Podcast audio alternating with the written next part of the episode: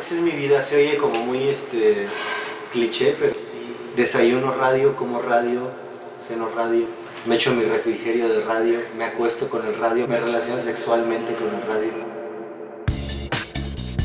¿Cómo están? Bienvenidos a este quinto episodio de Ex All Stars. La verdad es que ha sido un gustazo tener a mis ex compañeros, amigos de toda la vida en esta serie de podcast donde pues son esas voces que algún momento escucharon a través de la estación naranja, XFM.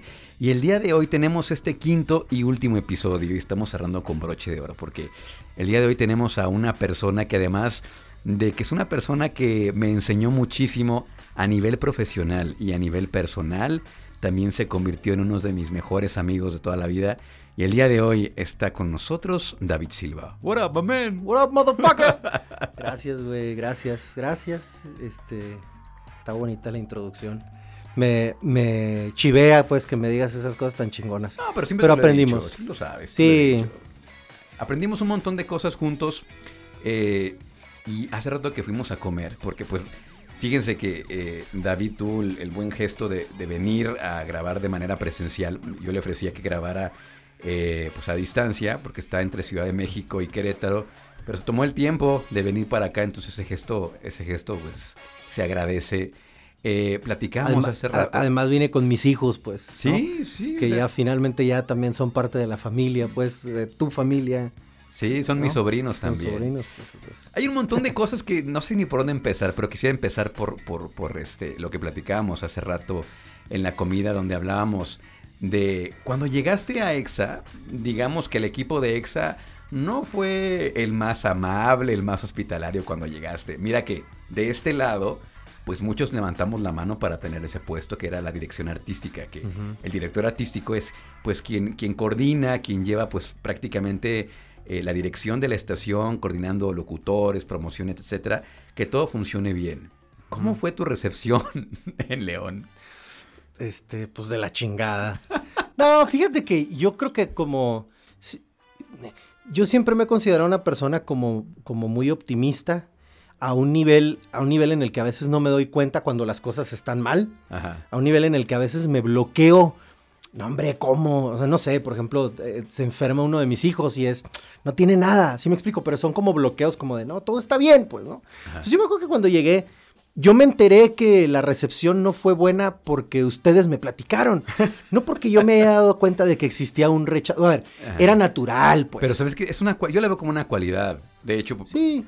es que siempre es otra cosa que tiene David, que siempre le saca el lado positivo a las situaciones, aunque sean situaciones negativas. Aunque te esté llevando la chingada, todo, de todo se aprende, pues. Sí. Es que yo siempre me he manejado con un código, que esto es, pues, es algo completamente una enseñanza de mi mamá. Este, si, si la vida te pone algo enfrente, positivo o negativo, es porque lo mereces y puedes con eso. O sea, mereces las cosas buenas, mereces las cosas malas. Ajá. Es un decir, pues, algo hiciste para merecer cosas en abundancia y el éxito, algo lo provocaste. Okay. Y también provocas lo negativo, pues. Entonces eso quiere decir que la vida te lo está poniendo enfrente porque vas a aprender uh -huh. y porque puedes con eso, pues. Entonces, en, en, ese sentido, a lo mejor eso es lo que me ha preparado como para recibir chingazos, ¿no? Entonces, no, yo no me di cuenta. Yo la verdad es que llegué, yo sabía, evidentemente, que muchos habían levantado la mano, yo lo hubiera hecho. Yo venía de Querétaro. Sí. Me decían la queretana, de hecho. Lo, mucho tiempo después me enteré que yo era la queretana y la queretana y la queretana. Que en realidad soy sonorense, ¿no? Pero bueno, me crié en Querétaro. Y tú por dentro hay pendejos si supiera. Yo... Sí, sí, yo ni, ni, ni, ni, ni queretana. Soy hermosillenza, estúpida. Y este... Y entonces, pues no, no, no, no me daba cuenta de eso. Sabía, pues, que podía existir cierto rechazo. Este, porque además era un morro de 21 años. Llegaste muy chavito. Sí, yo tenía, yo cumplí 21 años el, el 9 de marzo del 2007 y el primero de agosto del 2007 fue que, que llegué a León, bueno, que, que, que, oficialmente ingresé a MBS. Porque tienes otros planes, tú te ves ir a España, ¿no? A estudiar cine, una cosa así. Sí, estaba yo con una pata en Barcelona. Ajá.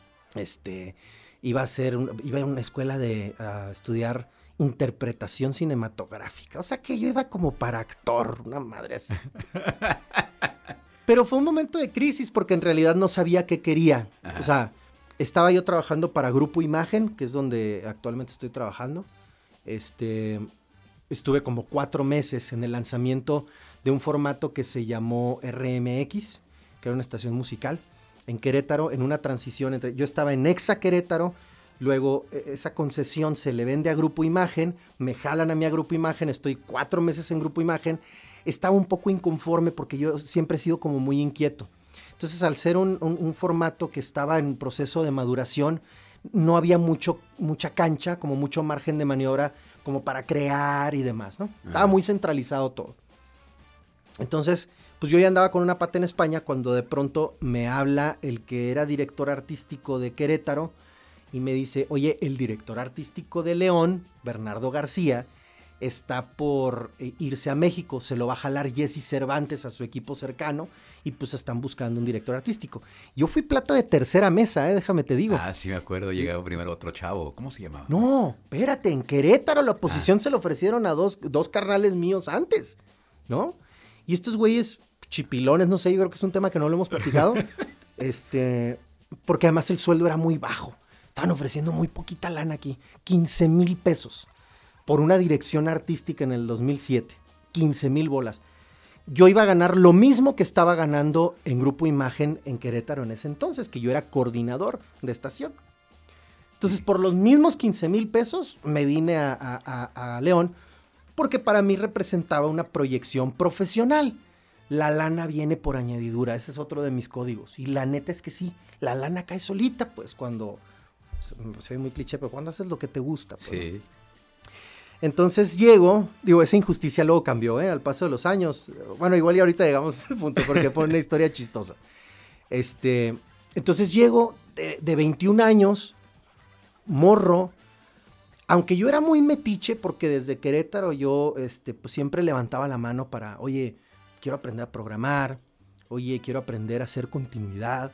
Vendí, llegué a vender también campañas publicitarias, andaba de todo. metiche. Entonces tenía como mucho conocimiento de muchas áreas. Bueno, tenía poco, como una embarrada de, todas las áreas. Entonces yo conocía de pe a pa, según yo, conocía de pe a pa este, la radio. Entonces cuando, no, pues, pues ven a una entrevista. ¿no? Entonces ahí viene el chavito de 21 años a entrevistarse con Germán Subirán.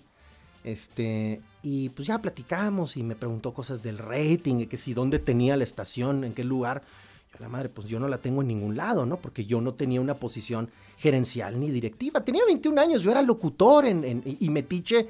En todo. Y a veces programaba y cubría descansos y hacía, operaba, me metía a la botarga, me valía madre, ¿no? Yo estaba metido en todo. Entonces, bueno, ya regreso a Querétaro y este, pues sí, te quedas. Órale, padrísimo, yo detengo mis planes de irme a España. Este, tú te quedas, órale, pues me quedo. Pero como a la semana me dice Bernardo, oye, mi jefe quiere ver a un vato de Monterrey. Entonces más bien fui plato de cuarta mesa. Y, o, de quinta, no Ya te habían dicho que sí y luego te dijeron, aguántanos, espérate, todavía no. espérate tantito, quieren ver a este güey. Entonces ven a este güey de Monterrey, nunca supe quién era. Un vato que vino de Monterrey y creo que al mes se chipileó y dijo a la chingada. Sí, estuvo como unas, no, una semana yo creo. Muy poquito tiempo. Yo sí lo conocí. No recuerdo su nombre, sí recuerdo, lo recuerdo físicamente, pero te das cuenta cuando la gente no va a durar o como que no lo veías muy convencido de, venirse para acá. Entonces, este, sí dijimos, no va a durar, y entonces llegaste tú. no, espérate. ¿Qué? Ya, pues ya metí no la pata, ya iba hasta el muslo en, en España. Yo me iba un, un 16 de septiembre del 2007, yo me iba a España.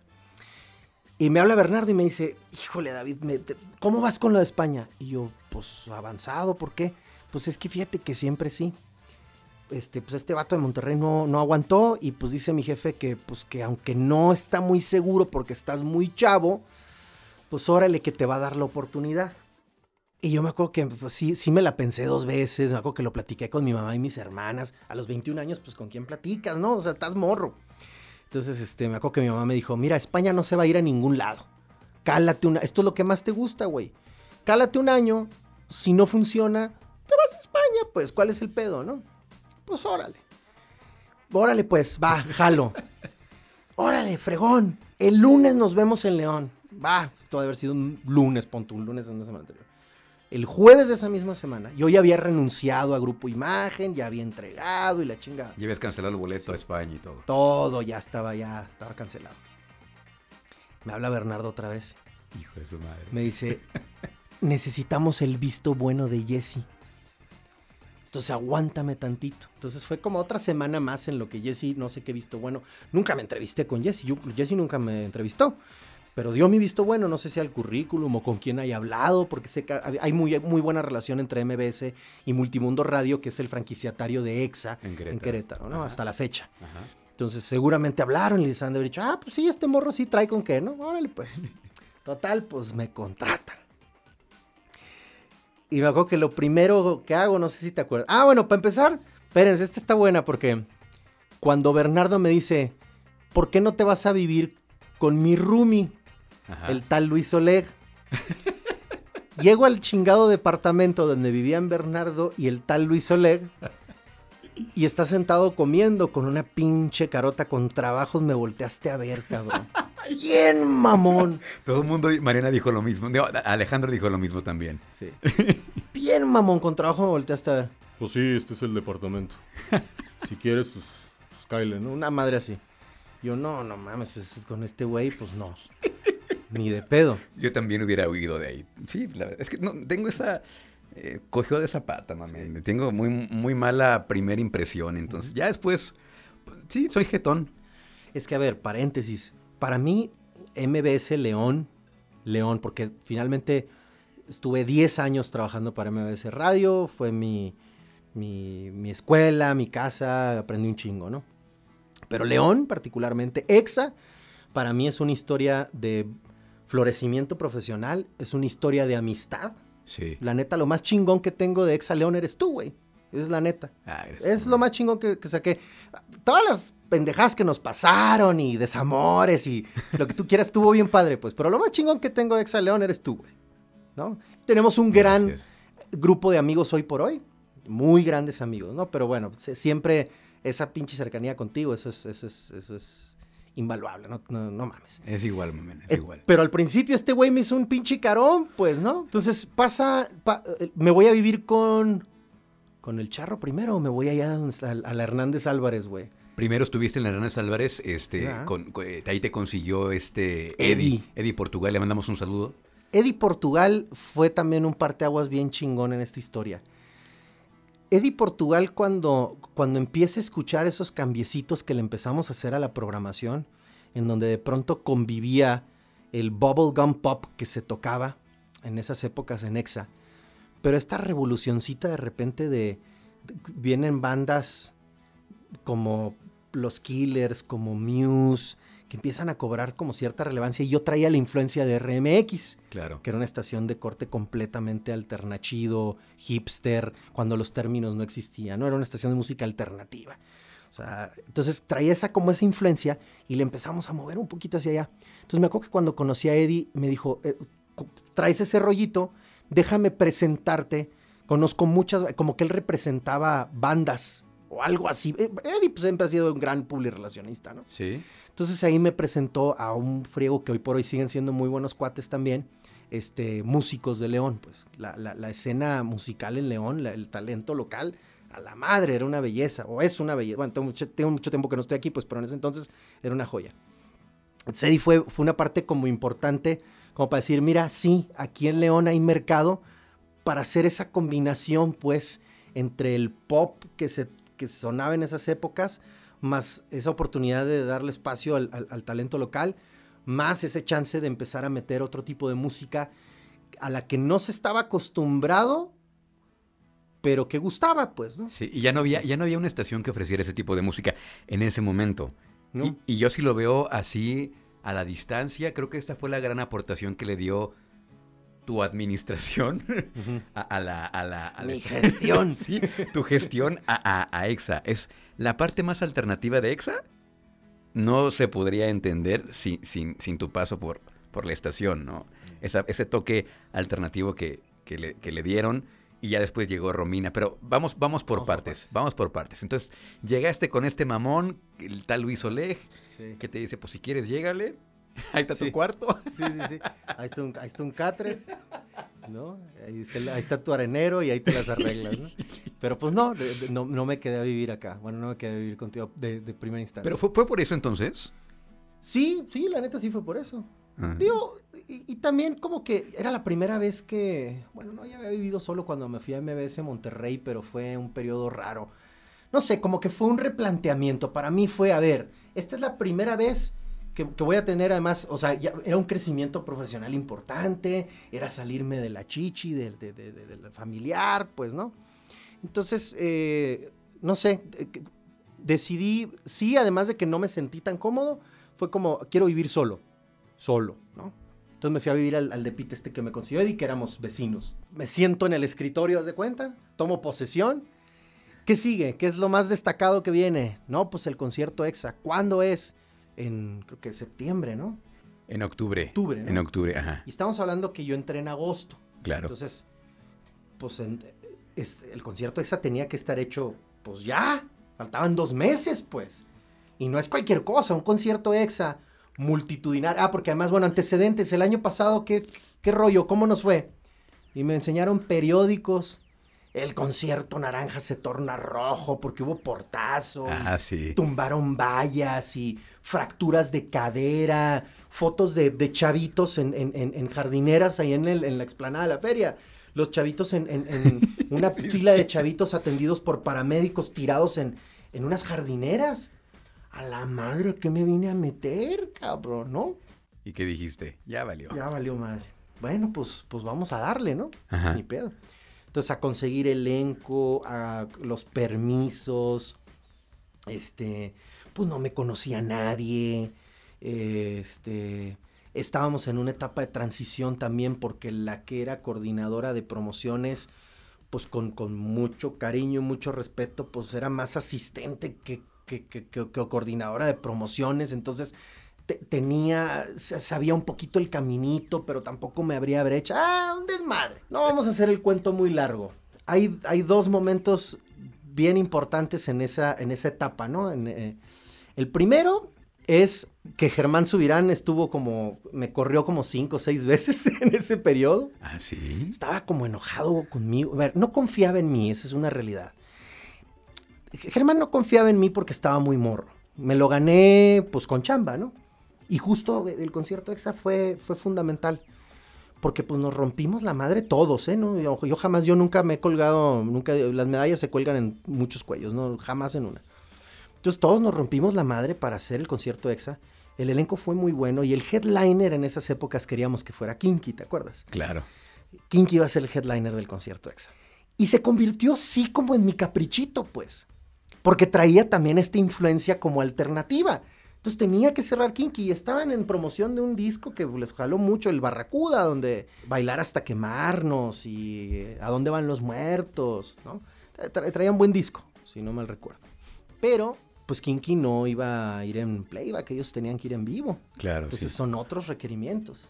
Sí, más producción. Sí, normalmente los conciertos EXA se hacían pues con playback, este, músicos de figuración que en realidad no estaban tocando, hacían como que tocaban y era la pista para que nada más se le montara la voz de los artistas, ¿no? Pero normalmente los, los, los rockeros sí van en vivo y ellos, para ellos es hasta una falta de respeto que los hagas hacer figuración, porque pues Así ellos sí son músicos, Sí, tienen que es. tocar en vivo. Entonces, pues bueno, obviamente el que toquen en vivo pues genera otro tipo de gastos. Ga- eh, gastos que pues la empresa no quería hacer. O bueno, esta, esa administración no quería hacer. Entonces Germán me dice, no te preocupes, los gastos se los voy a sacar a Jesse. ¿No? Entonces habla con Jesse y Jesse le dice, sí, este, no te preocupes, yo me encargo. Bueno, esto es lo que me platica Germán, que Jesse le dijo, no hay bronca, yo me encargo. Ah, perfecto. Entonces pasó una semana y pues no sé, los boletos de avión, porque además había que volar a un vato de Washington, otros de Los Ángeles y otros de la Ciudad de México, ¿no? Otro de Monterrey. Y otro de Monterrey. Andaban regados por todos lados los kinky, ¿no? Jalaron, eso era lo importante. Ah, espérate, ¿cómo los conseguimos? Hijo de la chingada, a ver si nos alcanza la hora, güey. Este, hubo un concierto que le llamaron Panky, ¿no te acuerdas? Que Que era era, Panda. Panda más Kinky. Claro. Ah, Que por cierto, ahí tuvimos un broncón, güey. Porque tú no querías ir a hacer esa transmisión. No quisiste ir a hacer la transmisión de promoción. No querías, güey. Y no llegabas, y no llegabas, y no llegabas. No me acuerdo. Sí, güey. yo, yo me acuerdo de ese evento, sí, pero que en esa hubo una entrevista previa con Panda y se portaron muy mamones, como siempre Como lo fueron. siempre.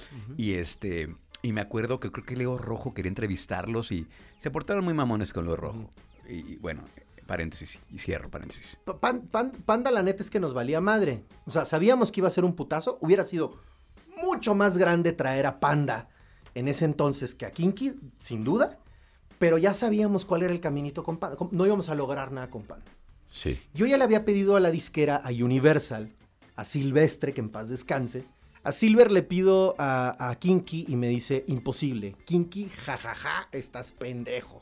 Pues viene el concierto y ahí va tu pinche camarada metiche, güey. Pues me cuelo y llego con Gil Cerezo.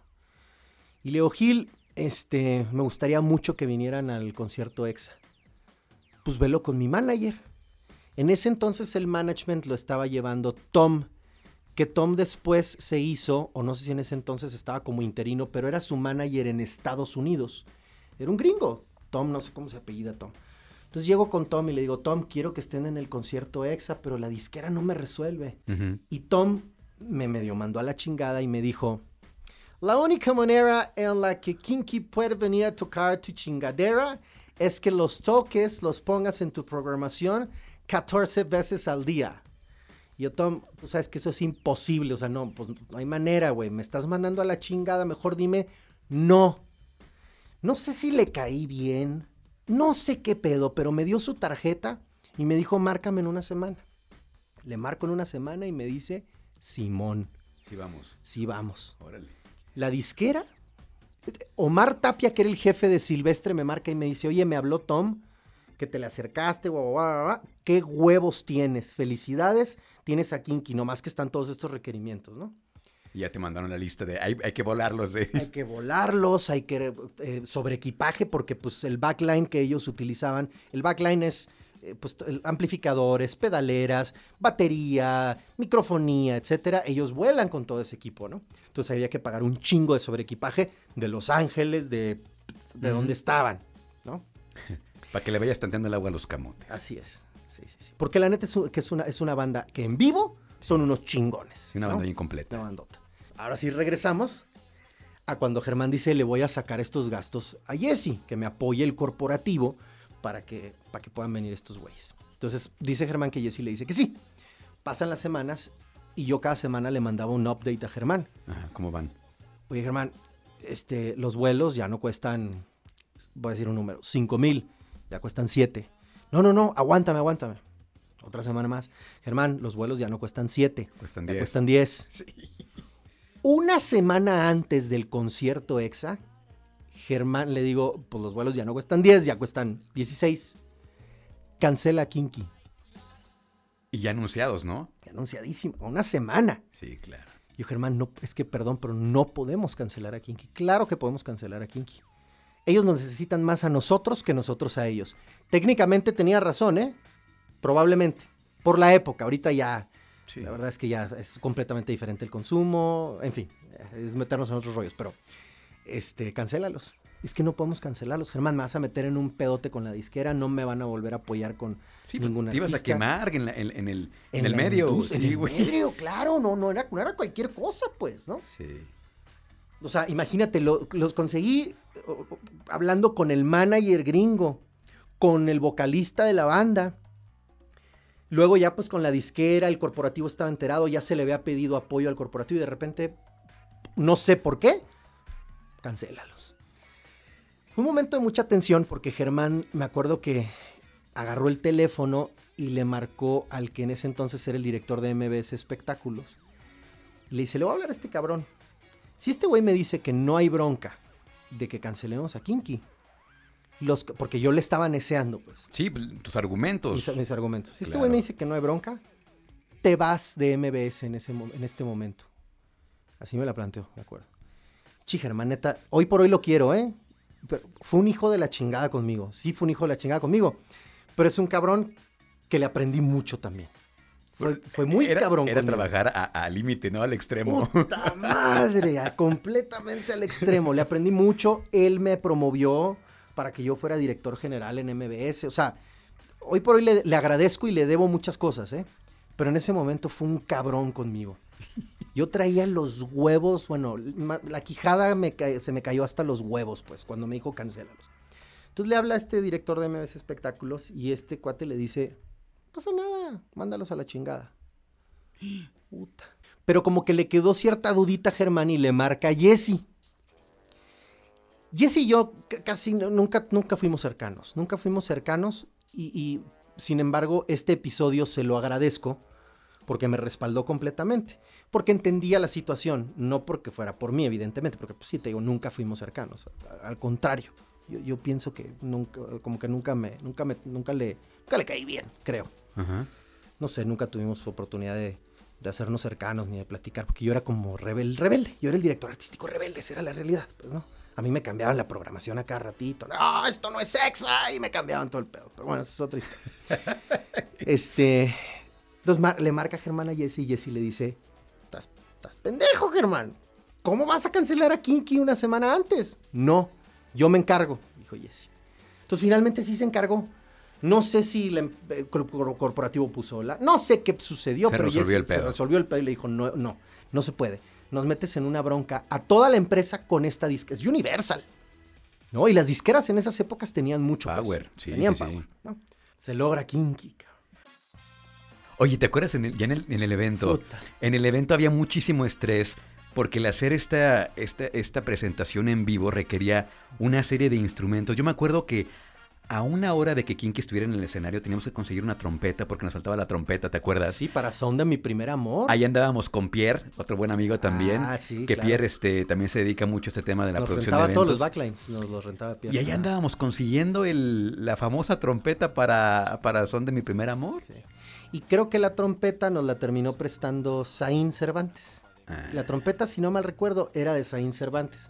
Otro gran músico y compositor leonés. Una pistola ese cabrón.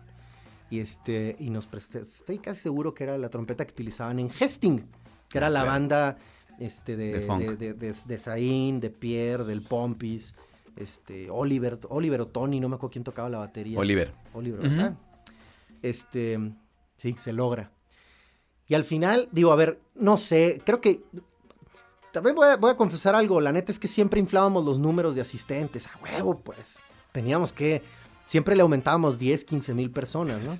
Entonces, la, la anécdota hoy. Como buen, como buen meeting de político. Pero, Por supuesto, güey. Todo siempre nos la poníamos más grande, pues nos la aumentábamos 3, 5 centímetros. A huevo. Este, y me acuerdo que los periódicos decían, dijeron que habían sido 47, 50 mil personas, ¿no? Un rollo así. No sé cuántas fueron. o sea, hoy por hoy es, una- incalculable, pues, y no usábamos contadores. Pero era un chingo de gente, un mundo de gente brincando al son de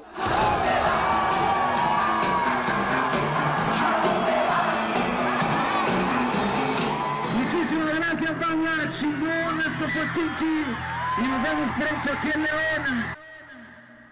Me acuerdo que fuimos a echar after a un barecito que estaba en el hotel en el México Plaza, en Placita del Campestre. Fuimos a bajar avión ahí, ¿no te acuerdas? No me acuerdo, no me acuerdo. Sí me acuerdo que había afters, no me acuerdo de ese en específico, pero, pe- pero platícanos el. Era mucha tensión. Y había un, pro- había un momento en el que ya soltabas la tensión, que era ya cuando o estaba ya la última banda o ya estaba terminando el concierto, ya estábamos por subir a despedirnos. Pero había un momento muy especial antes de que subiéramos al escenario, que era un ritual del Jagger. Es un, eh, bueno, ¿Cuándo lo instauramos? ¿Fue en ese concierto? bueno, es que después de que dice David que yo lo mandé a la chingada y que le hice Ah, sí. jetas, bueno, luego es, ya nos volvimos roomies porque teníamos amigos en común y luego este, tenemos unas novias que eran novias que eran mejores amigas y a raíz de un viaje que hicimos nos hicimos muy buenos amigos, pero muy buenos amigos y nos volvimos roomies. Entonces, este, pues en el room, en, agarramos la fiesta cada ratito. Este, le entrábamos muy duro y sabroso al Jagger. Me acuerdo que nos echamos una botella de precopa. Pura perla negra. O sea, creo que eran nueve y nueve perlas negras. Y luego ya lo que, lo que se ofreciera en el, en el, en el antro, ¿no? Entonces, Yo salía, ¿te acuerdas que salía del gimnasio cuando, cuando hacía ejercicio? Salía del gimnasio y pasaba a la, ¿cómo se llamaba la tienda esta de pisto? La, la favorita. en la favorita, llegaba la favorita por nuestra botellita de Jagger y ocho boosts de los chiquitos. Claro. Y eso nos tragábamos de precopa. ¿Cómo no nos dio algo? Sí, ¿Cómo no sí, nos dio sí. algo? ¿Cómo no quedamos pendejos? Una algo? taquicardia, yo sí que de pendejo, yo creo, pero, pero ese era, ese era el ritual de en, en el, en el, en el, en la precopa, pero luego migramos de la precopa al ritual, al concierto exa, que ustedes no sabían, pero subíamos un poco alcoholizados a conducir. Sí, era para bajar avión. Y mira, nos lo respetaron, nos lo respetaron porque hubo ocasiones en las que teníamos directivos pesados de una de las empresas de comunicación más importantes del- del- de Del Latinoamérica, cabrón. Que es MBS. Este, y nos respetaron siempre ese ritual, nos veían. Porque nos íbamos, evidentemente nos, pues sí nos escondíamos entre comillas, ¿no? Este, entonces pues era sacar la botella, vasitos de plástico, Jagger y Boost y todo el equipo operativo, el equipo cercano siempre fue, ¿no? Locutores.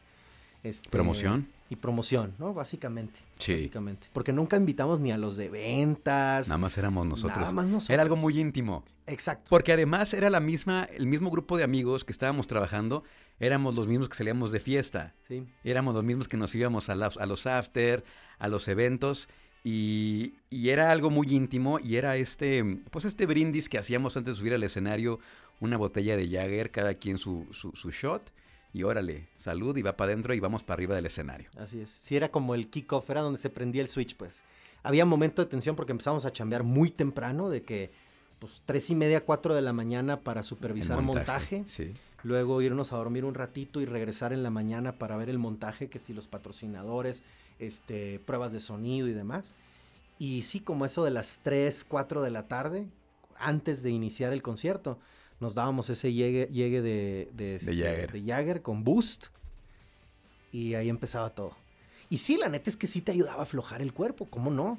Sí ayudaba a, a- a bajar tensión. No es cualquier cosa tener a treinta y tantas mil personas frente a ti, ansiosas de, de echar relajo, echar desmadre, de brincar, de cantar.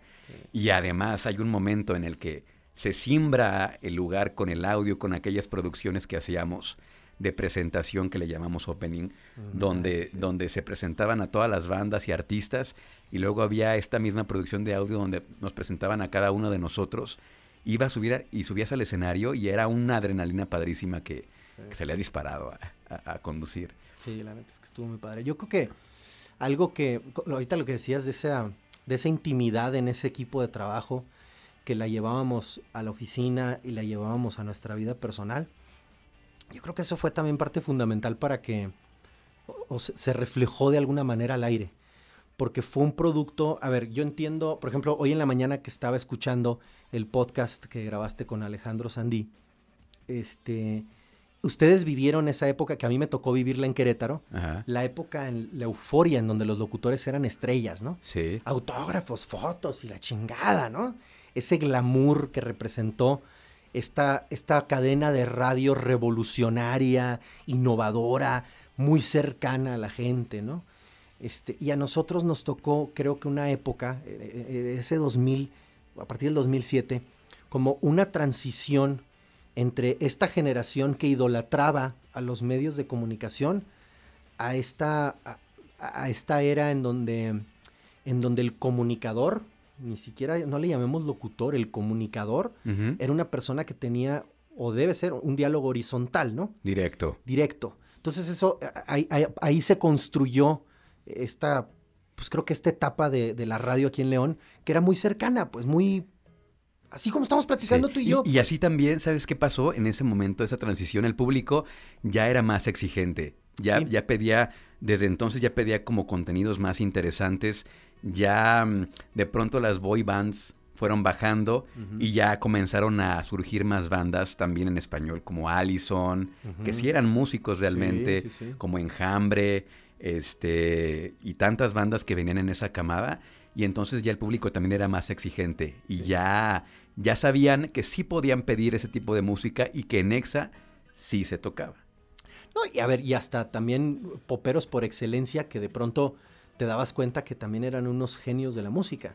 A mí me impresionó, por ejemplo, ver el compromiso de Jesse, de Jesse Joy, con, con, con, eh, o sea, yo me acuerdo que su equipo de producción era, pregúntale al jefe, pregúntale al jefe, a ver qué dice el jefe. Jesse es un pinche genio. Jesse se metía a, la, a- a la consola a ecualizarse, probaba 18 mil instrumentos, le checaba la voz a su hermana, o sea, era un, Un era productor. músico, un productor Sí. de pe a pa, ¿no? Este, coleccionista de guitarras además. Eh, ¿quién- Las Hash, las Hash también son, son, son, son virtuosas. Eh, ¿Quién más de, de- de- de esa, de esa época?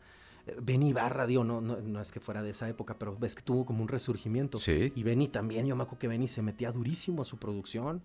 Kalimba se metía mucho a su producción, es gran, gran músico también. Entonces, fue como descubrir esa otra cara, ¿no? Este, los Playa Limbo, los... Tenían... Era conocer justo, pues, esa otra cara de, Del pop de calidad. del pop de calidad, exactamente. Sí. Que a ver, también las boy bands tienen su mérito, ¿no? Pues sí, también ah, bailar una hora y media y, Y cantar, cantar, sí. aunque sea entre comillas, tiene su chiste, pues, ¿no? Pero sí es cierto, fue, fue como un público como más exigente, era un público que había crecido. Además, a mí, a mí me acuerdo que la misión que me pusieron fue bien, bien clara y bien directa. Tenemos que subirle el rating a la estación, evidentemente, la edad y el nivel socioeconómico. Esos eran los tres KPIs que teníamos. Rating, edad y nivel socioeconómico. Y hoy por hoy te puedo decir, sin temor a equivocarme, no sé, no sé qué sucedió después, pero lo que sí sé es que los libros de contabilidad de MBS hablan por sí solos. Y sí, facturamos lo que nunca.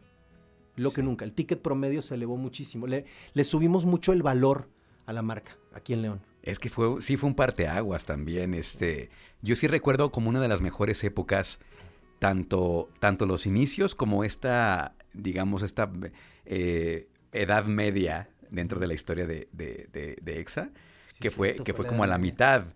Ya después que te fuiste, ya fue otra, otra historia. Sí, sí noto, sí noto un declive a partir de que te vas, porque sí se sintió la ausencia. Ya llegaremos al tema de cuando te fuiste.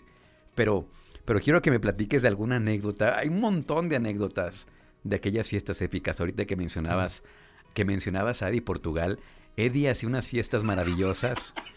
Hacía eh, fiestas temáticas, hacía de luchadores. Una vez hizo una Nacopari también aquí en el Nation. Este. Y un montón, un montón de, de anécdotas muy divertidas. Alguna que te acuerdes así que digas, Pues la, na- la Nacopari, güey. La Nacopari, porque la Nacopari nos mandamos a hacer nuestras playeras. Nos mandamos a estampar unas playeras que decían Etza. ajá, conté. Conté Etza. Etza. Y nos fuimos de shorts con calcetines blancos y zapatos Zapato- negros. Zapato de vestir, claro. Zapato de vestir. Sí, sí, sí. Pues era, eh, había que adecuarse al- al- Sí. al- a la temática de la fiesta, la Nacopari. Me puse hasta el verdadero culo esa vez. ¿Te acuerdas que me guacareé y todo y me pedorreaba al mismo tiempo? Sí. Estuvo horrible. Sí, ya sabes que yo no, no tengo filtros. Íbamos además con la que en ese entonces era, era la directora del Instituto Cultural de León, ¿va? Era, sí, era la directora, ¿no? No sé si era directora o la de comunicación, algo así. Pero. ajá, Era con quien teníamos la relación, el medio y el Instituto Cultural de León. Sí. ¿no? Punto. No y, sé. y tú tirando todo el aceite posible Sí, y. sí, sí. Me acuerdo que manejaste tú. Ahí todavía, todavía se fueron a echar taco, pero ya sin mí o. o- No te quedaste en el coche Me- ahí me todo. botado, sí, sí. todo totalmente borracho. No, no, no, me destrocé, hombre. Es que han de saber que cuando, que cuando yo vomito, echo media vida por la boca. No sé vomitar, pues. Entonces yo no, no, no es, no es el, el- el- ¿cómo se llama? El regurgiteo normal. Es, es No es un vómito elegante que digamos. Es Pues es, un vómito este, muy escandaloso. Haga de cuenta el exorcista. Saliéndosele el diablo por la boca. Sí, sí, sí, yo grito a los siete demonios que traigo adentro. Vale, por eso deben obedecer. Y madres de ese tipo, pues, ¿no? Y, y del esfuerzo me estaba pedorreando mientras estaba guacareando.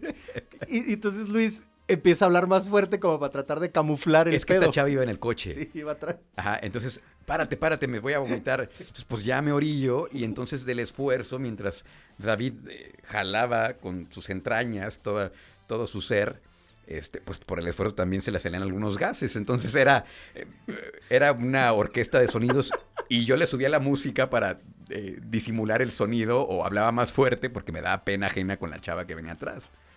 Por fortuna, yo nunca volví a ver a esa mujer, ¿eh? Desapareció. Sí, sí, sí, no, no sé qué, no sé qué fue de ella. Y, o a lo mejor le, la llegué a ver, pero me la escondía. Pues imagínate qué vergüenza, pues al otro día.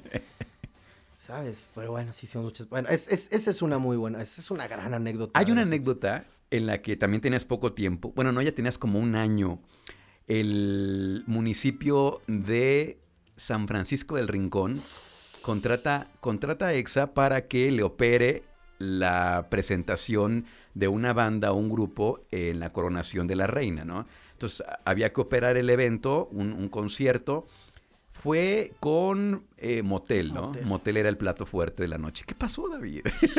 Pues su chingada madre, mira, hasta la fecha, lástima, ¿eh? porque Motel era una banda que me gustaba y hasta la fecha me sigo guacareando cada que los escucho.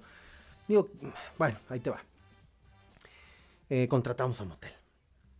Era el primer, el- era el primer concierto que operábamos, era el primer concierto que a mí me tocaba en donde, eh, en donde había toda una producción, pues. eh, porque era con todos los powers, era un concierto como tal de motel. Ujú. O sea, el- el co- ya habíamos hecho un concierto EXA, pues, en donde se presentaron muchos artistas y se presentó Kinky, pero era una infraestructura muy grande y había mucha gente involucrada. En fin, este, el equipo venía de, de- de México. Bueno, no, también se rentaron algunas cosas aquí en, en León. Ah, no me acuerdo. El chiste es que. El chiste es que Motel nos cancela cuatro horas antes del evento Sí. cuatro o seis horas antes del evento de la coronación de la reina de las fiestas de San Francisco del Sí. Rincón. Y era la primera vez que nos contrataban Sí, además. sí, sí, sí. Que fíjate, a pesar de eso, nos contrataron otros tres años más.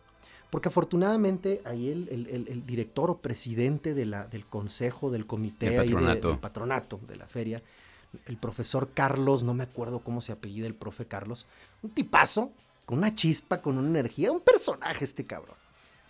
Él, él le tocó toda la novela porque llega el equipo de producción de Motel de Avanzada.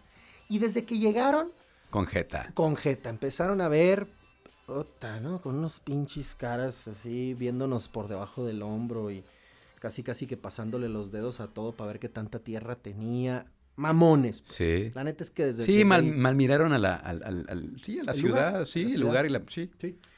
Y entonces, este, sí es cierto que nos hacían falta dos cosas. Una era una mamada y la otra sí era muy importante. La primera era que los toms de la batería los querían de, por decirte algo, 15 pulgadas y los teníamos de 13 pulgadas. Tienes que ser Phil Collins o alguno de estos bateristas virtuosos para quejarte por dos pulgadas. O, o que me corrija algún músico que me diga ahorita estás bien pendejo, ¿no? Pero me parece que dos pulgadas en, los toms no, no, no, no es una gran diferencia. Pero bueno, e- esa fue una de las razones. Y la otra es que teníamos una consola análoga. Estábamos haciendo pruebas con una consola análoga y ellos querían una consola digital. Digital. Que, haz de cuenta, eh, querían una consola digital que nos costaba tres veces más cara para que usaran la misma cantidad de canales. O sea, técnicamente era viable hacer el evento. Cumplía la función para lo que... completamente. Sí. Pero tiene, pero más bien, a ver si, técnicamente, eh, en, en lo que significa la palabra, te- técnico, pues, a nivel fierros, a nivel fierros, cumplía. Técnicamente, legalmente, no cumplíamos. Porque sí es cierto que había un contrato que decía que los toms tenían que ser de 15 pulgadas. Y no les cumplimos. sí. Entonces era incumplimiento del contrato. Legalmente era un incumplimiento de contrato. Sin embargo, en esta industria existe mucho la buena voluntad. Siempre ha existido mucho la buena voluntad. Y me ha tocado trabajar, me ha tocado trabajar con Molotov, con Zoé, con los Kinky, en, en diferentes momentos, en, difer- en el, el Teatro del Pueblo de la Feria de Querétaro. Una vez me tocó operar a Molotov con 100 mil personas. Es una belleza trabajar con los Molotov. Es una gran anécdota que no es de Exaleón. O sea, sí estaba en Exaleón, pero me tocó operarlo. De cómo el, catering de, de- los Molotov fue: no, no, no, no, no, no le hagas caso a esa madre. Ponnos cuatro cartones de cerveza indio y un chingo de totis. Ese fue el catering que pidió Molotov. Este.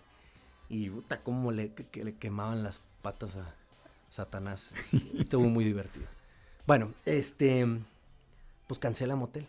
Entonces estos güeyes me acuerdo que los caché hablando por teléfono al production manager de motel, diciéndoles, no salgan. Ni siquiera habían salido de la Ciudad de México, pues, para que me entiendan. No habían salido los motel de la Ciudad de México. Entonces vieron esto, encontraron el pretexto perfecto para cancelar, hablan por teléfono, ni salgas. Entonces yo hablo con el, con el director de Seitrack, que es una división de Ocesa, el director de ventas, este, se portó poca madre. Cancelaron, sea, finalmente cancelaron. Bueno, regresaron la lana, digamos que nos, nos trataron bien, pero cancelaron. Entonces yo estaba a cuatro horas del evento, estaba recién desempacado, porque sí, yo creo que ni el año, ni el año tenía. Sí, muy poquito. La feria de San Francisco del Rincón es que noviembre, diciembre, ¿no? Creo que en diciembre, no estoy seguro. Ese finales de año. Finales de año. Sí. Entonces, estamos hablando que el concierto, eh, yo entré en julio, no tenía ni el año, pues. Seguro fue ese primer año. Bueno, lo madre, el chiste es que cancelan. Le hablo a Eddie Portugal y le dije, necesito que me saques de este pinche apuro. ¿Qué necesitas? Bandas. Para que vengan a tocar. Ahorita. ¿Cuándo? Ahorita. ya. Me acuerdo que llegaron. ¿Quién fue a tocar? Yo no recuerdo. Han de haber sido los Hesting, ¿no? No, de los que sí me acuerdo mucho era de Artie. ¿Por qué me acuerdo de Artie? Porque era una banda de post-rock. Y en ese entonces me gustaba mucho el post-rock, me gustaba mucho Porter, me gustaba mucho este, Sigur Rós, eh, que traen esta onda post-rockera, pues que es pura música. Bueno, Sigur Rós sí, sí, sí hay letra y Porter también, pues, pero era pura, no, no había letra, pues, era pura música. Llegó Artie entonces. Llegó Artie, llegó Artie. Y obviamente todo el mundo estaba con la quijada hasta los huevos otra vez. La reina de las fiestas de San Francisco del Rincón Claro, sí. estaba cagada, imagínate, era su fiesta. Sí, sí, y pues, no fue, ¿sabes? Era su piñata, pues. Y no fue motel a su piñata. ¿Me explico? Pero entonces, ¿qué, qué pasó realmente? Malmiraron el lugar. Yo creo que sí. Yo creo que malmiraron el lugar. Yo creo que este. Sí, porque estaban buscando un pretexto para no, no tocar entonces. Ya fue, ya fue un tema que ya no le quise escarbar mucho. O sea, hoy por hoy te puedo decir, insisto, legalmente estuvieron en lo correcto. No les cumplí. No les cumplí, legalmente estuvieron... No, no me estás cumpliendo con una de las, cláusulas del contrato, me voy a la chingada, Claro. legalmente. Honestamente lo que sucedió fue que no quisieron tocar ahí. Punto. Es lo que yo creo. Pero entonces tú estabas muy preocupado porque sentías que te iban a correr. Ya de No, por bueno. sí, ya de por sí te, tra- te traían en salsa. Germán me traía pan y riata. Esa es la palabra, esa es la frase correcta, me traía pan y riata. Llega al backstage cuando están tocando los Arti o quien sea. Me ve con una cara de ya valiste madre, pues. Y yo de verdad estaba consciente de que Hasta aquí llegué. al otro día me van a correr. Pues Sí. no, ni modo. Aunque se me ha salido de las manos. Pero afortunadamente hubo un ángel, que es este profesor Carlos, que llegó a decirle a Germán, yo estuve presente de principio a fin, estos cabrones no quisieron venir a tocar, me malmiraron en la feria, bla, bla, bla. Sí. No fue culpa de David. Yo me les paré enfrente en la camioneta, en la van, un express van. Me les puse en el, en el cofre y les dije, no se van, no sean cabrones. No, pues sí nos vamos. Y me empujaban, güey. Güey, eso De no ese sabía. tamaño estuvo. No sabía eso, sí, güey. sí, sí, fue. Por favor, no se- me van a correr. ¿Qué necesitan? No, no está lo necesario. Ahí nos vemos. Hijos de la chinga. ¿no? Y se fueron. No sé si Motel se enteró, no sé, no sé. Pero lo que sí, te- la neta, lo que sucedió a partir de ahí es que le dije a Warner, que era la, La disquera disquera. de Motel, en Exa León, por lo menos el tiempo que yo esté aquí, No va a sonar Motel. Porque eso fue un pedo de actitud, Sí. ¿no? Digo, a lo mejor y fue un arranque mío, lo que tú quieras, pero a mí me parece, siempre me parece, hasta la fecha sostengo que fue un tema de actitud. Este, pero me defendió el profe Carlos. Que te dijo, no lo corras. Germán, no fue su culpa. No, Germán no había dicho no- que me iba a correr ni nada, pero pues la mirada lo decía todo. la mirada lo decía todo. Y, y el profesor Carlos fue a decirle, no fue culpa de David. Y él estaba metido en un pedote, ¿eh? El profesor estaba metido en un gran pedo. Porque como representa, como presidente del patronato... Le iba a quedar mal al, público, le claro, quedó a la mal ciudad. a la ciudad, Sí, sí, pues, sí. ¿no? Este, pero bueno, me defendió y, y ya. Y te digo... Volvieron pues, a contratar. Volvieron a contratar otros tres años y llevamos a Velanova un año y todo. Playa Limbo. madre. Perdóname, a Playa Limbo, sí es cierto. A Playa Limbo. este, es que yo tuve un crush con María León. Este, no correspondido. Pero tuve un crushecillo ahí con, con María León. Es muy guapa, es una Sí, mujer, es un sí. mujerón. es- Sí, cómo no. Bueno, Este, pues eso, eso, eso fue, eso Es que- estuvo- fue mucha tensión. Imagínense que después de cada concierto extra, después de cada eh, producción de estas, el David Silva se ponía muy malo, como que su cuerpo soltaba y le daban unas gripas terribles, ¿te acuerdas? Pero muy malas. O sea, si, si, si hubiéramos sabido del COVID, hubiéramos pensado que era COVID. Sí. Unas temperaturas y te ponías rojo y sudando y muy mal. Y... Inclusive en algún concierto exa, ya enfermo, lo tuviste que operar. ¿Te acuerdas? Un No concierto exa andabas muy enfermo. Sí, claro. Tuviste que echarte un Jagger o no sé, que echarte una aspirina o que te metiste para poder trabajar porque No les voy a decir. Andabas muy mal, muy mal. Sí. Te, te pegaban las, las, este, las gripas. ¿no? Sí, yo cuando llegó el 2009, cuando fue el H1N1, Ajá. y que decían, Si tú sientes síntomas como fiebre, bla, bla, bla, bla, bla, yo, puta madre, eso es una gripa cualquiera para mí. Todos los pinches síntomas de la influenza esta eran los síntomas que a mí me daban. Y sí, desafortunadamente era después de conciertos, después de todas estas, estas producciones, y normalmente te acuerdas que llegaba Año Nuevo y llegaba enfermo. Normalmente Sí. Año Nuevo yo creo que ya bajaba el estrés también de todo el año. Y era, órale, época de... Y normalmente, o sea, yo creo que fueron pocas las veces que me amanecí chingón en Año Nuevo. Sí. Porque, porque andaba todo jodido. En una, hicimos una, un año nuevo en tu casa. Ya vivías con, con Ale, tu esposa, Sí. este, y se tuvo que quedar a cuidarte porque estabas muy mal. Sí. No pudiste ir al, al, al- antro porque decías, yo no me, aquí me voy a quedar. Me va peor con mis gripas que ahora que me dio COVID, pues. Sí, Sin duda. Me maltratan mal más mis gripas que el mismo COVID o que el H1N1 que no me dio, pero COVID sí me dio. Y, y- y me sentí, me siento peor en mis gripas. Pasa un chingo que no me da, afortunadamente. Oye, hablaste... México me ha sentado bien. Ajá. Hablaste ahorita de, de momentos de tensión, de mucho estrés, de, de- sí, de, de tensión. Pero algún momento eh, épico, el así el mejor momento de cuando estuviste que ¿cuántos años? ¿Ocho? ¿Siete? No, estuve cinco. ¿Cinco? Dos, menos de dos. De agosto del 2007 a marzo del 2012 o a marzo Trece. del 2011. Trece, yo creo, ¿no? No, no, no, porque en, en el 2013 nació Sofía y Sofía nació en Hermosillo. Ah, bueno, entonces no sé. cu- 2011. Cuatro años. o- Cuatro, cinco años, vamos a ponerle De esos cuatro años, ¿cuál fue así el mejor momento, así el que está en el número uno y el peor momento? A la monda. Que digas, híjole, este es- fue el momento de, de- de mi paso por, por Es que León. fueron- es que fueron. ¿Muchos? Fueron muchos, fueron muchos también por lo optimista que soy. Pero yo creo que fue el, el debut y la despedida. El debut con Kinky. Kinky, no, no es Kinky, es ese concierto, ese concierto exa, que fue el primer concierto exa que me tocó, no voy a decir operar, porque fue más bien liderar Ujú. eh, eh, eh, al 100% ese primer concierto EXA, el 2007, y el del 2011 con 30 Seconds to Mars. Sí. Ese fue un gran logro. Sí, es cierto. El elenco estaba pedorrísimo, la neta.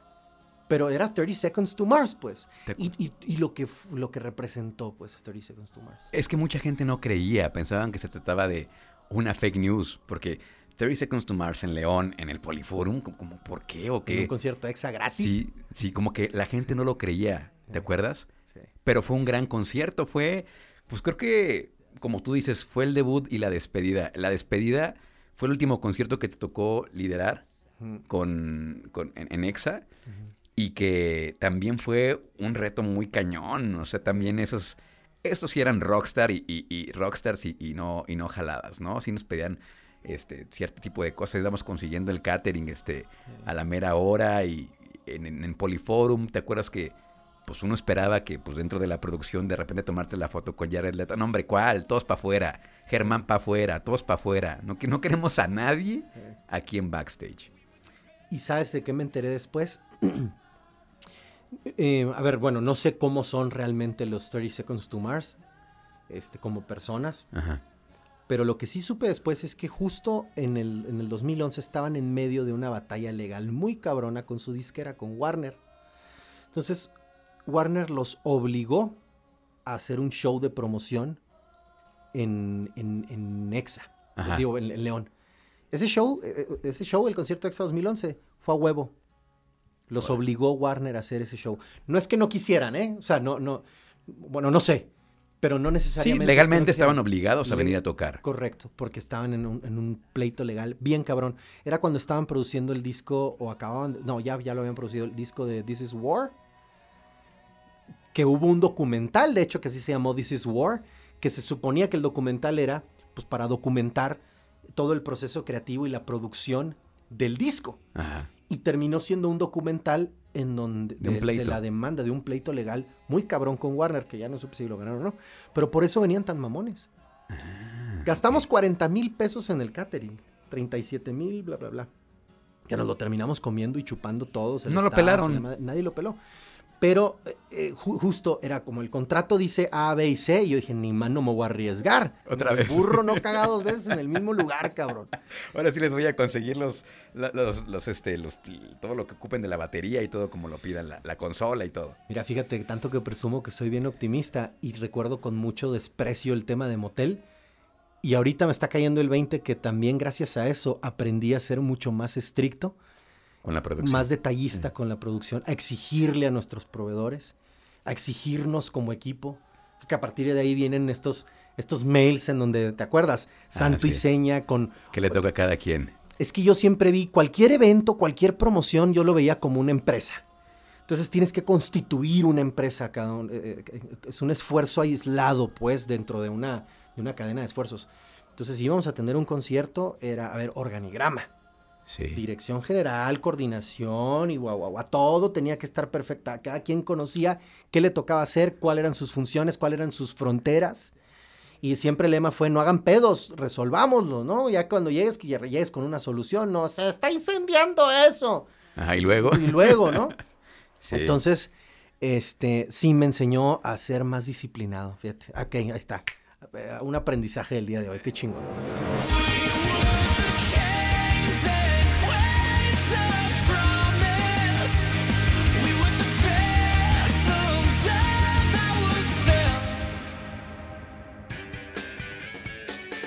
Es lo que tiene este señor que está aquí frente a mí, que siempre le ve el lado positivo a las cosas. Como decía al principio de la grabación de este podcast, le aprendí un montón de cosas a nivel profesional. Ahorita estamos viendo aquí con el software que estamos grabando. Es el mismo software que alguna vez me, pues no me obligó, pero sí tenía que usar el software este que estamos usando ahorita, porque yo estaba acostumbrado a usar otro.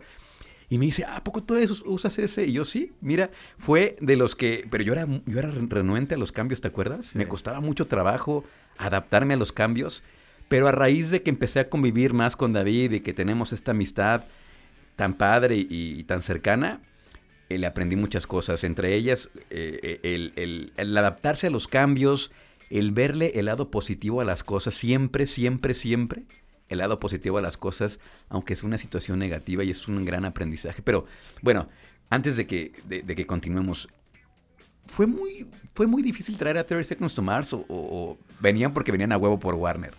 Pues en realidad no, pues no, no fue difícil, pero la gestión... Ah, a ver, ¿qué te puedo- bueno, se fue complicado porque el Poliforum era un, un venue que nunca habíamos utilizado, bueno, yo nunca había utilizado. Una acústica de la chingada, Sí. me daba mucho miedo que pudiera haber una, una cancelación por eso, porque el Poliforum es una bodegota Sí. no es un centro de espectáculos, ¿no? Este, entonces, bueno, fue la gestión del venue. Eh, pero queríamos que fuera algo más íntimo, más chiquito, y la banda nos ponía un límite de personas. Eran, eran 15 mil, creo que era el tope. Y al Poliforum, las dos o tres salas que abrimos, justo podían entrar, creo que eran 15 el tope, o. 16, un rollo así. Pues ya sabíamos que siempre, aunque fuera un foro de 50 mil, iban a llegar como el 60%. Era, era, era normal, ya lo teníamos bien medido. Yo creo que no lo siento que fue tan complicado porque la neta ya traía callo. Ya, ya traía callo, pero sí fue, a ver, desde, desde el momento en el que yo voy a México, bueno, vamos a México, Germán y yo, a decir face to face, a pedir al corporativo face to face, oye, necesitamos un artista internacional. ¿Sabes lo que cuesta un artista internacional? Pues no, pero para eso vengo, güey. ¿Y, y de dónde vienen los recursos? Se manejaron varios nombres, ¿te acuerdas? Sí. Katy Perry, ¿te acuerdas? Katy Perry, Brandon Flowers, Justin Bieber, Imagínense nada más. 30 Seconds to Mars. No nos alcanzaba para Justin Bieber ni para Katy Perry. Porque los vuelos de Canadá están muy caros. Brandon Flowers, pues no, no era opción porque la verdad es que sí iba a ser un verdadero capricho, pues. Yo siempre he sido muy fan de los Killers, pero Bra- Brandon Flowers como solista no estaba teniendo ese nivel de popularidad que hubiéramos necesitado. No sé qué tanto hubiera movido la neta. Pero sí les, sí les hubiera alcanzado para Brandon Flowers. Brandon Flowers sí. Brandon Flowers sí. Pero 30 Seconds to Mars, pues estamos hablando de Jared Leto que traía ya algunas, pues algunas películas, el, el- el coprotagonismo de The Lord of War con Nicolas Cage, este, ya traía Requiem for a Dream, eh, ya traía su carrera y, y estaba calientito el disco de This Is War. Este, entonces yo creo que eh, pensamos que iba a ser más popular Ajá. dentro de las opciones, pues, porque Justin Bieber y Katy Perry eran inalcanzables, o sea, eran, eran eh, eh, inalcanzables para el presupuesto que traíamos, considerando que era un show de promoción, ¿eh? que nos iba a costar 650 mil dólares aproximadamente. eh, Katy Perry o Justin Bieber andaban por... Y eso que era de promoción. Y era un show de promoción, eran 30 minutos, nada más. Era un showcase, pues de 30 minutos se acabó. Entonces, pues no. Y Brandon Flowers, pues no, no, no traía eso.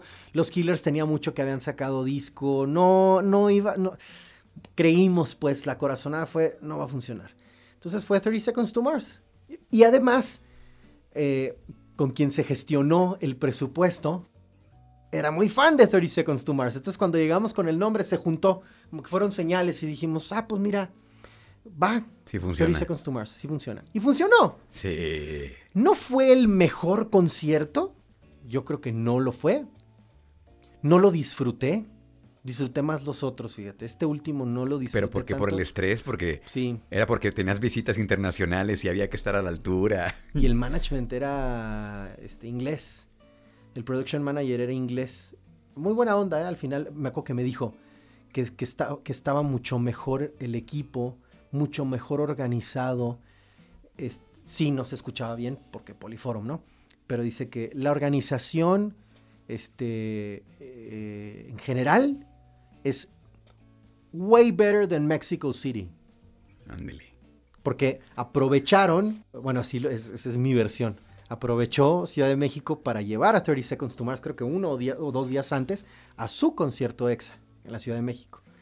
Y luego dos, dos días más tarde llega con nosotros. Fue un viernes, si no mal recuerdo el de nosotros. Fue un viernes.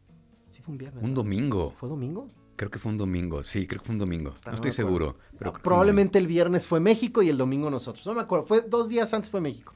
Y me acuerdo que este manager inglés, el production manager, no, me, me aventó esa, esa florecita. Yo nunca se la repartí a nadie, ¿eh? jamás. No, me felicitaron y a ustedes no, pues no. Digo, finalmente somos parte de la, éramos parte de la misma casa. Pero, pero sí, este, sí hubo esa, esa felicitación que estuvo mejor el de nosotros. Este, entonces yo creo que es- esa fue, esas fueron como que las dos grandes experiencias. El debut en el concierto EXA 2007 y la despedida con el concierto EXA 2011. Porque sí, en 2012 fue cuando me fui a Hermosillo. Sí, que te dijeron, oye, ya, ya, y, y este, este mismo eh, Germán Subirán, quien al principio decías que no creía en ti, Ajá. fue quien te promovió para que te fueras a, a dirigir MBS en Hermosillo, ¿no? Sí, sí, sí, sí, él fue el que... Él fue el que ¿Y no te dolió irte de León? No, no. te- Mucho. Sí. Hoy por hoy... Pero es que tú te adaptas muy fácil, eres nómada, güey. Sí, no- sí, soy como gitano. Pero, pero era, era, iba a ser una experiencia completamente. Es que, ¿sabes qué pasó? Habían dos carriles. Había, una bifurcación, ¿no? Era, continúo por la parte artística, operativa, le sigo por acá, que es, que es mi pasión, o le crezco por acá, porque era una dirección general. En una plaza chiquita, pero una dirección general. Hoy por hoy no me arrepiento de nada, evidentemente. Pero, pero, y sé que por el otro camino también hubiera sucedido algo padre. Sin embargo, yo sabía que si me seguía por el lado romántico, podía ser un poquito más complicado mi crecimiento porque no era del círculo, nunca fui del círculo cercano de, de, de- de quienes eh, trazaban la carrera por el lado artístico, ¿no? Ajá. Nunca fui cercano a Jesse, por ejemplo. Yo sé que si me hubiera acercado más a Jesse Cervantes, Sí, a lo mejor sí. a lo mejor sí, pero, pero no, no fue así y él nunca me permitió, te digo, pues yo rebelde, pues. Entonces dije, no, se me hace que va a estar más complicado por acá. Entonces decidí aprender otra, otro aspecto de la radio, ya como negocio, que me formó, me terminó de formar, pues. Ya había explorado toda esta parte de creación, de producción y demás. Y ahora era esta parte estratégica, pues, combinar todos estos conocimientos con la parte estratégica de dirigir una estación, bueno, tres estaciones de radio que dirigí, en, una en Hermosillo y dos en Nogales, este, ya como negocio, pues, conocer la parte del negocio. Y que toda esa, y, que la experiencia para poder dirigir, se la aprendí a Germán, ¿eh? Por eso te decía, fue un cabrón conmigo, pero me enseñó mucho. O sea, cuando Germán se iba de vacaciones, yo me quedaba al frente, a mí me preguntaba el de Dirección General de México. Oye, Oye, este, ahí te van los estados de resultados del mes. ¿Por qué esto? ¿Por qué el otro? ¿Por qué aquello? ¿Por qué el Levita bajó? ¿Por qué el porcentaje de rentabilidad aquí? ¿Por qué estos gastos? ¿No? Entonces, de, de pronto yo también ya aprendí a administrar el negocio de la radio. Y además era, más, era bien metiche también, pues cuando me fui coordinador del sistema de gestión de calidad. Ah, sí. es, que yo soy muy ñoño, a mí me encanta todo esto. Y ahí me ponía a ser de auditor y todo. Me mandaban a auditar, yo audité Monterrey, audité a Puebla, digo a Tampico, audité a MBS Monterrey, ahí voy de auditor. Y cuando regresaba, la música y la madre y el cagadero, ¿no? Pero tenía esa como esa dualidad y eso me permitió pues eh, ir y, administrar un negocio, pues. y es que sí, es la parte que a lo mejor muchos no nos atrevemos a meternos a la parte administrativa, los que estamos acá en la parte más artística, más de producción. Y es que es lo que decías, es que tienes esas, esas dos partes, ya la aprendiste la parte de administración y ya conoces la parte de más operativa. Inclusive tenemos tenemos allí este enlatados varios proyectos este que alguna vez quisimos lanzar, ya teníamos por ahí este en un formato, güey. Un formato. Un formato como tal. En algún momento quisimos lanzarlo aquí en León, llegó después no se pudo. Y ya luego las cosas nos llevaron por otros, por otros caminos. Pero sí, sí, este. Eh, es otra cosa que también no, no, no se te cierra el mundo. No se te cierra el mundo. Y al contrario, ves qué es lo que le puedes aprender a esa situación, a esa nueva mm, forma de trabajar, a ese nuevo. Sí, siempre. Esa parte es creo que de lo más este, la gran, la gran cualidad que tienes, mamen.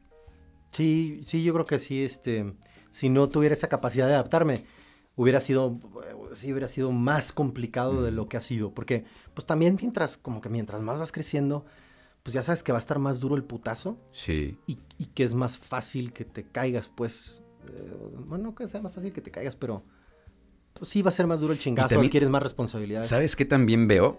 que a pesar de que eras más chico que muchos de nosotros, yo te llevo, que ¿tienes que 30 y qué? 36, tengo 36. Te llevo tres años, pero tú en menos tiempo habías vivido muchas cosas muy fuertes en, muy poco tiempo. Nos tocó cuando falleció tu papá, que estabas también trabajando en, ya en EXA, un corazón roto también, este, muchísimas cosas bien fuertes que para un chavo de tu edad, como que en muy poco tiempo, en dos, tres años, pum, pum, pum, golpes muy fuertes. Sí, me acuerdo, el, el 2008 cuando murió mi papá, fue el año que hicimos el Rock en Nexa, ¿te acuerdas? Sí, en Plaza de Toros. Ah. Bueno, Rock en Nexa es uno de los fracasos, de, uno de los fracasos que, tuvimos como equipo o que tuve en mi carrera. ¿Qué pasó ahí?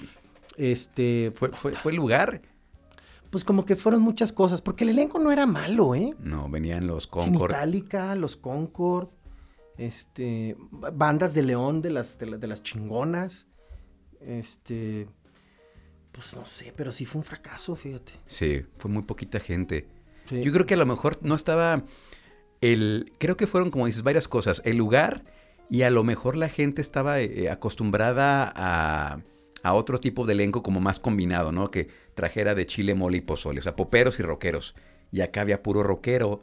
Entonces, pues, quién sabe qué habrá pasado. Es muy raro. Es uno, de, los, uno de los enigmas de, de la historia. fue un fracaso del que sí te puedo decir que probablemente no, no, no, hubo como mucho aprendizaje. Fue simplemente, no, cierra la carpeta y pues no, no hay que hacer, no hay, que hacer rock en Exa. Punto. Ya, ya no hay que hacerlo. Y ya. Simplemente lo dejamos de hacer. Bueno, algo también que tienen que saber de, este señor que, así como Germán lo regañaba allá arriba en su oficina en privado, pero nunca permeabas esa mala onda, o sea, nunca veías, pues es que me acaban de regañar, que era lo que pues cualquier persona haría, ¿no? Como eh, externar el sentimiento, la frustración, el enojo, tal vez, todo está perfecto. Siempre te lo quedabas para ti. Sí, ¿Te acuerdas? soy muy bueno para comer mierda. yo, yo soy muy bueno para comer mierda y convertirla en caviar. Pues yo les daba caviar de mierda. Sí, sí, sí, porque no sí. pasaba nada. O sea, sí tenías esa, esa posibilidad de, pues, de guardártelo, no sé si guardártelo o transformarlo, pero acá nunca nos llegó los regaños, o sea, el regaño era para ti y tú no venías a regañarlo. Sí nos, sí nos, sí nos llamaba la atención, pero por otras cosas. La cultura del, del, del, del chicotazo, del, del- de la. Sí, pues de la dictadura o como le quieras llamar, nunca me ha gustado. Nunca, jamás me ha gustado. Yo siempre he creído en las organizaciones horizontales. Desafortunadamente en México estamos muy acostumbrados y nos gustan las organizaciones O verticales. masoquistas. Nos gustan los, chi- los chicotazos que nos digan qué hacer, ¿no? Entonces yo siempre trataba, justo por lo que decíamos ahorita, eh, eh, no nada más éramos coworkers, éramos amigos. Sí. Entonces las decisiones siempre se tomaban en conjunto. Pues yo no recuerdo haber dicho alguna, a lo mejor sí lo hice, ¿eh? pero yo no recuerdo alguna vez haber dicho, se hace así porque yo digo y me vale madres, ¿no? No, no lo recuerdo que, que- que hubiera al- al- algún momento así. A lo mejor en algún caso extremo, pero normalmente eran decisiones que siempre tomábamos en conjunto. Sí. Yo me acuerdo que la programación musical, pues a lo mejor yo sabía de, de la matemática de la programación, pero la música prácticamente tú eres el que me la ponía enfrente, pues, ¿no? Entonces siempre era ese trabajo en equipo. Y, y yo jamás, jamás me, me- o, nunca quise como agarrar eh, eh, crédito nomás para mí. No. Entonces yo, yo sabía, o, o siempre trataba como de, como de ver, identificar cuáles eran como las ventajas competitivas de cada uno, Y incluidas sacarle las mías, jugo, sí. ¿no? Entonces, por ejemplo, tú con la parte musical, este, en su momento, Daniel Aguilar con sus habilidades extraordinarias para eh, entablar y, mantener y solidificar relaciones públicas, porque ese cabrón es una pistola para eso, además de ser un gran locutor también, muy empático, la chingada. Este, eh, todo el mundo jugaba un papel, pues, ¿no? Este, importante. Entonces era, era sacar eso. E- En su momento, cuando, cuando Romina se convierte en la coordinadora de promociones, una, una mujer que le decías, oye, fíjate que necesitamos que mañana hayan 14 changas, changas, no changos, ¿eh? Changas eh, traídas de ah, la selva fulanita de tal, ¿sabes? Ajá. y van a venir vestidas en tutú naranja, van a ir fumando con la mano izquierda y en la mano derecha van a traer un pandero que lo van a estar tocando, al- ¿sabes? Sí, Y Romina llegaba con las 14 changas y con el cigarro y la chingada, pues, ¿no? Entonces eh, eh, fue, fue un equipo que, que- todo mundo, todo mundo aportaba. Hasta el exatim, que, que, que, que era como esa posición en- de iniciación en donde pro- probablemente podías crecer. Y ahorita sé que hay varios locutores que empezaron como exatim, que me da mucho gusto. Todo mundo tenía algo que hacer, pues. Sí. Todo mundo te- formaba parte fundamental de esa estructura que, que- que creamos juntos. Eh, a nosotros no nos gustaba hacer una programación sistemática, estructurada. Era, ¿qué, qué está haciendo la gente allá afuera? ¿no? Era, era observar. ¿Te acuerdas cuando programamos 15 días Quiero que me quieras del Tato Verduzco? Claro, de sí. García Bernal. Y que todo el mundo, ¿te acuerdas? Era, estás programando una canción norteña en Exa, ¿qué te pasa, no? Era el momento de Rudo y Cursi y lo teníamos que programar. O cuando a las dos y media, tres de la mañana en el estudio, el clímax de la noche era Mundo de Caramelo de Dana Paola. Mundo de Caramelo tenía que sonar a las siete y media de la mañana el lunes, porque te ibas a conectar con el sábado que te la pasaste de poca madre en el antro, Sí. echando desmadre, pues, ¿no? Exacto. Así era como hacíamos radio nosotros, porque además hacíamos radio para nosotros. Eso Era lo que nos chingón. gustaba. Ajá. Programamos lo que nos gustaba. Hacíamos la programación y las programas con base a lo que nos gustaba, porque éramos el público que consumía esa radio. Así es. Era el público el que nos encargaron. Sí. Súbele la edad, súbele el poder adquisitivo, súbele el rating. Entonces nos empezamos a mover hacia allá. Pues andábamos en nuestros 20 medios, ¿no? Entonces ese público era el que buscábamos. Y, y- y- insisto, fue, una, fue un momento en el, que, en el que se juntaron varias personas que estábamos vibrando en el mismo canal Sí. Este, y que fue cosa de que nos adaptáramos. Y es cierto que al principio, pues sí, como me, lo han platicado, se portaron ojetes y lo que tú quieras. Pero al final, pues la chamba habla más, ¿no? Las Este, poquito, experiencias. las experiencias. El, el ser compañeros de batalla en muchas, en muchas pinches batallas, pues, ¿no? Y, y- y terminas, se terminó formando una generación bien chingona que, que, que, que por lo que sé, pues dejó la vara bien alta. Sí, ya. Pues sí, hay que decirlo, sí, fue como la gran última generación de, de, de EXA. Y hay gente que está ahí adentro al día de hoy y que lo, y que lo dice, y lo han dicho aquí. Este, ya nunca fue lo mismo. Y probablemente ya nunca sea lo mismo. Entonces, sí creo que fue ese, pues ese cerrar con broche de oro. También por eso quise cerrar con esta, con esta entrevista contigo, Mamen. Porque sí fue a partir de, de que te fuiste, pues las cosas ya no fueron lo mismo. Probablemente porque los tiempos cambiaron, ya no éramos los mismos, tal vez crecimos, ya era otra situación totalmente distinta. Entonces, creo que duró lo que tenía que durar. Sí. Y las cosas que sucedieron ahí dentro, sí, a lo mejor la frase está muy romántica y todo, pero sí los astros se alinearon.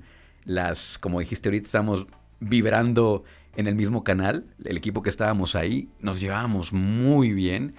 Y cada quien sabía qué tenía que hacer dentro de este engranaje adentro de, de, de Exa. Entonces, pues creo que con esto ya cerramos, mamen. Este, Sí. Pues nada más agradecerte. Y allá afuera, pues todavía hay hay gente que sigue hablando de David Silva, de la época de, de EXA, cuando estaba David Silva, de aquella generación. Y pues ahí están los resultados. Eh, No sé, se me haría muy soberbio decir que Yo lo la digo. época de David Silva, insisto, fue esa generación. Es que nos atrevimos a hacer muchas cosas. Perdón, perdón que insista con eso, pero fuimos esa generación que, que tuvimos el Desmorning. ¿Te acuerdas del Desmorning con Sí. Paco y Perla? Sí, totalmente. Eh, Fuimos esa generación que se atrevió a decir majaderías al aire. Ajá. ¿no? A hablar de temas que no, de los que no se hablaban. Fuimos los que nos atrevimos a, a poner música diferente, a tener como esa variedad de personas, a dejar de ser los locutores que hablan todo el tiempo así de estación popera, a convertirnos en, en voceros de una generación. Eso es lo que creo que fuimos. Fuimos. Y la gente lo, lo recuerda con cariño. Sí, Sí, es, sí, es algo padre. Pues muchas gracias, mamen. Este, eh, pues nuevamente agradecerte porque pues viniste de allá de Querétaro, solamente Encantado, única y exclusivamente a grabar este podcast para ustedes. Así que pues te quiero agradecer y nuevamente pues por el aprendizaje. Esa, a mí me encantaría tener ese un 10% de esa capacidad de sacar lo positivo siempre de la inteligencia emocional que tienes, porque tienes la inteligencia mental, evidentemente, pero también la inteligencia emocional que a muchos de repente nos falta y tener ese corazón limpio y esa pues esa habilidad de poderle sacarle brillo, de poder transformar la mierda en caviar, que para eso se ocupa mucho talento. Y pues sí, agradecerte y pues fueron grandes, grandes épocas y pues felicidades por esos, por esa época, 20 años de, de que se formó EXA en el 2001, eh, ya que tú te fuiste en el 2010, 2000 2011, 2011, y este, y pues a partir de ahí, como lo decía, ya nada fue lo mismo. Así que pues muchas gracias, Mamen. No, pues gracias a ti por invitarme y, y- y yo estoy bien agradecido con la vida porque me permitió estar en esos cuatro o cinco años acá, acá en León. Le- León es una ciudad que quiero mucho. Cada que vengo, puta, me emociona porque fue, fue como un florecimiento profesional muy cabrón el que viví aquí. Aprendí muchísimo. Este, y, y- y, pues el haber aportado de alguna manera algo, ese, ese morrito eh, sonorense, queretano, eh, recién llegado a una ciudad que había venido una vez en mi vida y pedo, entonces no me acuerdo. No Una vale. vez vine un 16 de septiembre, bueno, un 15 de septiembre. Me trajeron directamente al estudio y ahí me amanecí. Y ya, es- es- esa era la historia que tenía yo con León. En León, Y terminé adorando esta ciudad. La gente se portó bien chingón conmigo. Este, y, y- y sí, me dio, me, dio, me dio mucho gusto pues, participar, aportar de alguna manera a esta industria que me encanta además y que me sigo dedicando a ella y que yo creo que Sí, platícale a la gente qué estás haciendo. Sigues, este, estabas, estás eh, trabajando en Grupo Imagen, ¿no? Ahora. Sí, regresé a Grupo Imagen, que estuve, te digo, cuatro meses en el 2007. Este, regresé a Grupo Imagen.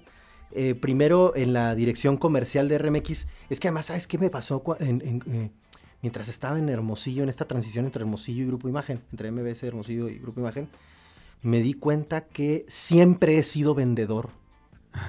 Yo siempre he sido vendedor, güey. Este, y de, de ideas, de conceptos, lo que, siempre he sido vendedor. Entonces me ofrecen la dirección comercial de RMX, que además es un formato que adoro. Digo adoro porque a pesar de que ya no está porque vendí- vendimos, a Malayón fueran mías, se vendieron las concesiones que alojaban ese gran formato, aunque el formato sigue guardado en un cajón esperando esa oportunidad de salir de volver a nuevo. salir. Ajá. Este, pero, pero me invitaron a la dirección comercial de RMX, que- que fue un exitazo en Ciudad de México, una estación que no conocía absolutamente nadie. Pues fue una estación de, de- de- que en el segundo año ya estábamos arriba de los 100 millones de pesos. O sea, ya este, le elevamos mucho el valor a la concesión y por eso se vendió tan cara. Pero fue un gran proyecto. Y después de que, de que se venden las concesiones donde estaba RMX, me, me invitan a, a la, a la dirección de plazas del interior de la República. Entonces ahorita yo me encargo de todas las... eh, lo que no... fuera de Ciudad de México. Ok. Desde Tijuana hasta Cancún. Este, ¿Cuántas plazas son? son 16 propias. 16 plazas propias. Wow. Más... Las afiliadas. Más afiliadas. Más las afiliadas. Entonces, sí, mucha responsabilidad. Sí, la neta, sí. Entonces ando el tingo al tango. Y ¿no? acá, bueno, acá eh, también trabajabas con mucha responsabilidad, pero acá ya son, ya es lanita, o sea, ya todo es medible. Sí, y, sí, yo ya soy un número. Sí. Para, para, el, para el patrón represento un número. Pues muchas gracias, Memen. Ya, ya lo dije todo, ya te agradecí Gracias. como 20 mil veces. Este, Ya nos es- despedimos como cuatro veces también. Creo que somos, somos compadres también, de Sí. cierto modo. Tiene dos hijos maravillosos, Sofía y David, que son dos bellezas de squinkles, súper inteligentes, súper amorosos. Una esposa guapísima. Sí. Este, pues sí, creo que es, has logrado cierto, cierto éxito. Te veo exitoso y te veo triunfando. Sí, la neta soy bien afortunado. Sí, ¿no? Sí, soy, mu- soy muy, muy, muy afortunado. Muy afortunado. Sí, tengo una familia bien chingona. Tengo este gente que me quiere mucho, gente a la que quiero mucho. Y la gente que no me quiere ni me doy cuenta. No, creo que haya, no, no Afortunadamente. creo que haya gente que no te quiera, porque eres una buena persona, es un buen tipo. Pues nunca, uno nunca sabe, güey. Pero, Es- pero ni, ni cuenta me doy. David es, es, es el, el a quien le quedaría el, el- el- aquella frase de, ¿cómo es? Qué agradable sujeto. Muchas gracias, güey. Thanks, my man. Bueno, mu- muchas Ay. gracias. Ya con esto nos despedimos. La verdad es que fue un placer haber platicado con mis excompañeros, con mis amigos. Digo excompañeros porque ya no trabajamos juntos, pero seguimos siendo amigos. Y espero que lo hayan disfrutado. Este nos encantará pues que a través de redes sociales ahí nos escriban qué les pareció. Ya estoy recibiendo algo de retroalimentación de, del primer episodio. Y este, pues nada, muchas gracias. Esto, eh, este podcast aquí termina con este último episodio a propósito de los 20 años de este formato que se llama EXA. Y de verdad, muchas, muchas gracias. Yo soy Luis Oleg. Y pues seguimos, seguramente sacaré algo próximamente, ahora para Día de Muertos, ahora para Día de, de Halloween, algunos cuentos de terror, así que pues ahí estamos, estamos conectados. Muchas gracias. Q, producción de podcast. Halloween, cuando nos vestimos, güey, también nos, tocó- nos faltó cantar muchas cosas. Sí, sí lo platicó, sí lo platicó, ¿quién lo platicó? Creo que lo platicó Mariana o, o- o Daniel, alguien de ellos dos. Ah, no, Romina lo platicó. Romina. Sí, sí lo platicó. Qué bueno estuvo, ¿sabes? Sí. Yo me puse unas medias de Romina. ¿Te acuerdas las medias todas acartonadas de Romina? Güey, no las he lavado, güey, pero... No las he lavado, pero pues aquí están, güey. Me valió madre. Sí, güey, las- los pies estaban como tiesas las pinches medias. güey. Sí. Nunca me escribe nadie, me están escribe y escribe, güey. ¿Ah, sí? Mandy, man,